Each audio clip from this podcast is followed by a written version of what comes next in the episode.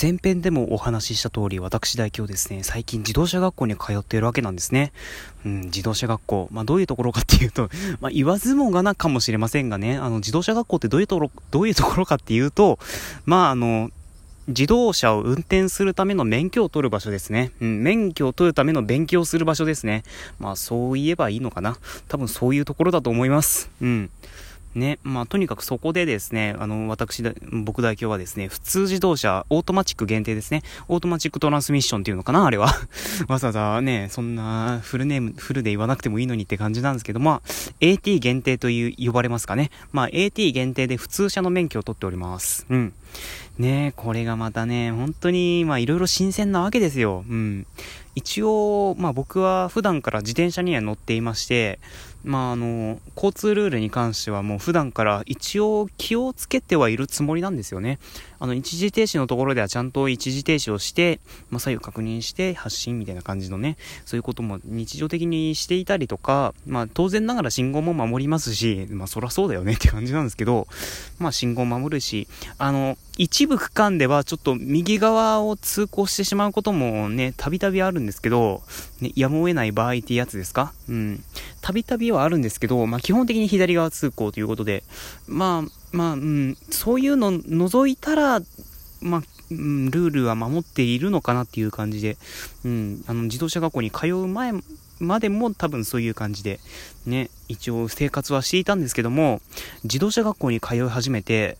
まずね、何が変わったかっていうと、あの、その交通ルールに対する意識のね、意識ですかね。うん、あのね、やっぱり学科教本っていうのがあるんですよね。学科教本っていうそういう交通ルールとかがたくさんなんか載っている、ね、なんかそういう教科書みたいのがあるんですよ。そういう教科書みたいなのね、あもう見るわけですよ。うん、見てね、本当に、ああ、そうなんだっていうことでね、あの基本的に歩行者優先っていう感じでね、もうそういう風に書いてあるので、ね、あと、あれですね、自転車、ん？自転車の近くを通るときはね、一定以上、一定の間隔？安全な間隔を上げるか徐行しなければならないなんて初めて知りましたからね。いや、まあ、だからそういうのね、なんかそういうのこと、そういうことを知れて本当になんか通えてよかったなとは感じてますね。うん、そういう新たな発見というか、ね、意外な事実が発覚したりとかしてますので、まあ、本当にそういうところは教習所に通ってよかったなとしみじみ感じ、感じております。ね。いやー、あとはあれですね。まあ学科もありますけども、やっぱり教習所といったら、まあ車に乗ることですよね。うん、車に乗るっていうね。まあこれは本当に教習所では欠かせないのかなっていう感じですけども、まあ、えー、もう何を隠そう僕代表はですね、もう本当に教習車によく乗ってます。うん。あのね よく乗ってますって何、なんでしょうね。なんか補修むっちゃ取ってるみたいな感じになってますけども、あの、確か、うん、うちの学校の教習車がプリウスなんですよね。うん、珍しいですよね、プリウスって。普通多分コンフォートとかそのあたりだと思うんですけど、ね、あとはアクセラとかそういうね、なんか、あとなんだろう、カローラ、カローラとか？カローラベースにしたトヨタ教習車って前見たことありますけど、まあ、多分そのあたりじゃないかなと思うんですけど、うちの学校なぜかプリウスです。ね、あの、もうプリウス持ってらっしゃる方はわかるかもしれませんが、あの、プリウスって運転の感覚が結構独特じゃないですか、あれ。うん。あの、まあ、他の車乗ったことないんでわかんないんですけど、ね、運転席に乗ってアクセルを踏んだりとかしたことないのでわかんないんですけど、ね、あの、プリウスってなかなか走り出しとかも独特でね、あの、なんでしょうね、うん、大げさかもしれないけど、リニアに乗ってる感じ？なんか、ふわーって感じの。これ、あの、お気づきの方いらっしゃいます？あの、これ、ふわーって言った瞬間にですね、僕の右手がなんか自然と動いてました。もう本当に、そんぐらいふわーって行くんですけど、何回いるんだよって感じなんですけど、ね、まあそんな感じで発信もね、やっぱりモーターだけ使うっていうのもあって、結構独特なんですよね。で、まあそっから、あのまあアクセル踏み込むアクセルちょっとだんだん強く踏んでいくと、まあエンジンかかったなっていうのもわかるし、ね、いやー、本当になんか、教習者なんだけど、プリウス、やっぱり運転するの楽しいなってなんかさ、ね、最近よく思ってますね。教習車で運転する楽しみをね、覚えるっていうのもなかなかないと思いますけど、ね、あるんですかね。うん。なんでね、もう僕は本当に、一応、まあ、第一に安全、安全、そう、安全運転ですよ。安全運転かつ交通ルールのもう損守ですよ。まあ、それは第一にまずありますけど、まあ、第二に、やっぱり、あれですね、エコドライブっていうのを意識しちゃいますね。プリウスになると、やっぱり。ね、多分コンフォートあたりになると普通に燃費とか気にせずに走っちゃう可能性がありますけど、あのー、やっぱりハイブリッドカーなんで、なんかそういうこと気にして走って、てしまいがちですね、僕は。うん。だから、発進時はできる限りアクセルを強く踏まずに、うん、モーターで、あの、20キロ台まで持ってって、そっからアクセルを踏み込んで、うん、エンジンの力を使いながら加速していくみたいな感じのね。で、ブレーキをか、まあ、減速していくときはアクセルを緩めて、で、ブレーキペダルに足を移して、エンジンブレーキもしくは回生ブレーキで充電しながら速度を落としていくみたいな感じの はい、めんどくせえという感じの方いらっしゃると思いますけど、うーん、あのね、本当になんでしょうね、そういうのも自然と意識しちゃうんですね、プリウス乗ってると。ほんと不思議です。まあ、ぜひあの、もし今までプリウス乗ったことないという方はですね、ぜひ、あの、お近くのトヨタ販売店まで行っていただいて、多分プリウスの試乗ができると思いますので、まあ、乗っていただければなんとなく、うん、もしかしたら僕の気持ちがわかるかもしれないですね。まあ、わからない方もいらっしゃるかもしれませんね。ああいうスポーツカーとかに乗ってても、ね、エンジンの、エンジンの性能を最大限に発揮するみたいな感じの方は、ね、エコドライブなんてそんなかったるいこと言ってられねえよっていう方もいらっしゃるかもしれませんが、まあ、僕の場合はあの、プリスに乗るともう自然とエコドライブを意識し、してま、してしまうので、まあね、なんとも言えないですね。ただ、あの、後続車にも一応気配り、気配りというか目配りはしているので、まあそこら辺も気気をつけながら走ってはいますが、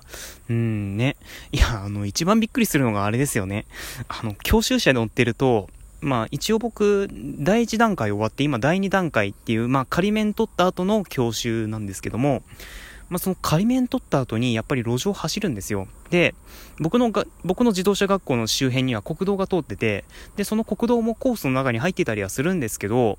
あの速度超過する人平気でいるんですね。びっくりしましたもん、本当に。えらい速度制限、ね、あの、大体ああいうところって時速60キロ制限とかかかってるはずなんですけど、てか法定速度が60キロなんですよ、ああいうところって。うん、自転車乗ってる方とかね、あの、基本的に歩きか電車っていう方は、ももしかしたらご存知ないかもしれませんが、基本的に一般道だと自転、自転車じゃない、あの、自動車は制限速度が60キロなんですね。で、まあ、まあ、国道だとね、あの、基本的にそういう制限標識とかないんで、60キロでしかそう、60キロ以下でしか走行できないはずなんですけど、あの、本当に60キロギリギリで走ってる僕の隣を平気で追い越していく人がいるので、ね、本当に呆れますね、ああいうのを 見てるとね。いやー、多分今だけなのかもしれませんね。うん、多分初心を忘れるとだんだんあっち側に寄っていってしまうのが本当に怖いですね。人間って怖いわ、もう。ね、まあそんな感じで、今のところはね、安全運転っていう感じで、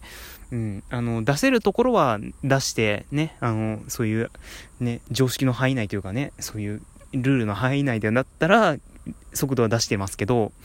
ね、やっぱりルールを超えるのはやっぱりダメですよね。っていう感じでね、もう本当にルールを守らないドライバーが山ほどいるんだなっていうのを最近つくづく感じております。ね、あの、ちゃんと一時停止もしましょうね、これ聞いてるリスナーさん。ね。あの、もしかしたらやってない方もいらっしゃるかもしれませんが、飛び出しがね、本当に怖いんですよ、あれね。飛び出しが怖くて、あの、プリウスって言いながらも、あの、ちゃんと共感ブレーキがついてるんですね。あの、助手席側にちゃんとブレーキがついてて、それ踏むとちゃんとね、あの、同じようにブレーキがかかるんですけど、ね、ちゃんと充電もしてくれるんですよね、あれ。まあ、ちゃんと充電もしてくれるようなブレーキもちゃんとついてるんですけど、まあ、本当に飛び出しは怖いですね。もう、いや、もうね、あの、なんでしょうね、本当にもう、なんとも言えないですね、やっぱり。うん、だから急ブレーキもね、あんまりかけたくないですし、ね、後ろの車に追突される怖さもありますから、あんまり急ブレーキなんてかけたくないし、ね、かといって前に出てきた歩行者や自転車を引き殺すわけにもいかないので、ね、もうほんとそこら辺難しいところですけど、ね、まあそういうのは一時停止で大体回避できるので、ね、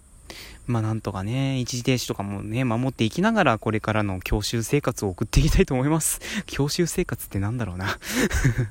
まあとにかくそんな感じでですね、まあプリウスに乗りながら教習を受けてるわけではあるんですけども、あのね、プリウス、3代目以降かな ?3 代目以降のプリウスユーザーの方はね、あの、もしかしたら、ね、あ、それあるねっていう感じの方もいらっしゃるかもしれませんが、プリウスってね、ドライブモードがあるんですよね。ドライブモード。で、あの、まあ、何があるかっていうと、えー、っと、まず、まあ、普通にノーマルがあるわけですよ。うん、ボタンを何も押さないタイプのね、ノーマルモードがあって、で、そっからエコモード、うん、エコモードとパワーモード。まあ、その3種類かな。あと EV ドライブモードっていう、まあ、ちょっと例外的なのもあるんですけど、まあ、それも含めると約4種類。うん、約4種類 ?4 種類ですね。まあ、ノーマルも含めれば4種類ですけども、まあ、結構ね、なんか他の教習生の方は使わないらしいんですけど、なんか僕は、なんか知らないけど、運転中よく使いますね。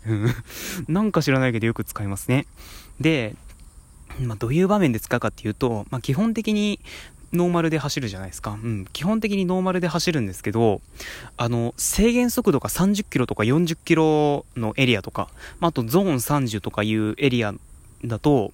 まあ、そんなにアクセル踏み込んでも仕方ないじゃないですか。でも、かといって、なんか、微妙なアクセル調整が難しいっていったところで、あの、僕、エコモード使ったりします。あのね、プリウスのエコモードは、あんまりアクセル踏み込んでも加速しないんですよ。そう、だから、なんでしょうね。まあ、エコモード、うん、エコだから、アクセル踏み込んでもそんなに加速しない。だからエコっていうね、性質を利用して、そういう制限速度をなんとかね、維持したりはしてるんですけども ね、完全に使い方間違ってるんじゃなかろうかっていう心配はありますけども、ね、まあそういう感じで、プリウスでの運転を楽しんでます。あ、ちなみにパワーモードはですね、坂道とかそういう国道とかでよく使ってますが、まあ基本的にあまり使わないですね。うん、アクセル踏み込めばいいし。っていう感じで今回はですね、私代表の教習生活をですね、いろいろ喋っていったわけなんですけども、えー、僕代表のトレジュは、えー、もうすぐ1周年を迎えます。ということで、皆さんからのお便りをじゃんじゃん募集しております。えー、宛先は、えメールアドレスもしくは Twitter のダイレクトメッセージもしくは質問箱にてお待ちしております。代表のトレジュはこの番組はスポンサーの協賛はございませんが、東京港区南麻布エキサイトラジオ投稿キーステーションに全国南極ネットがわからないままお送りいたしました。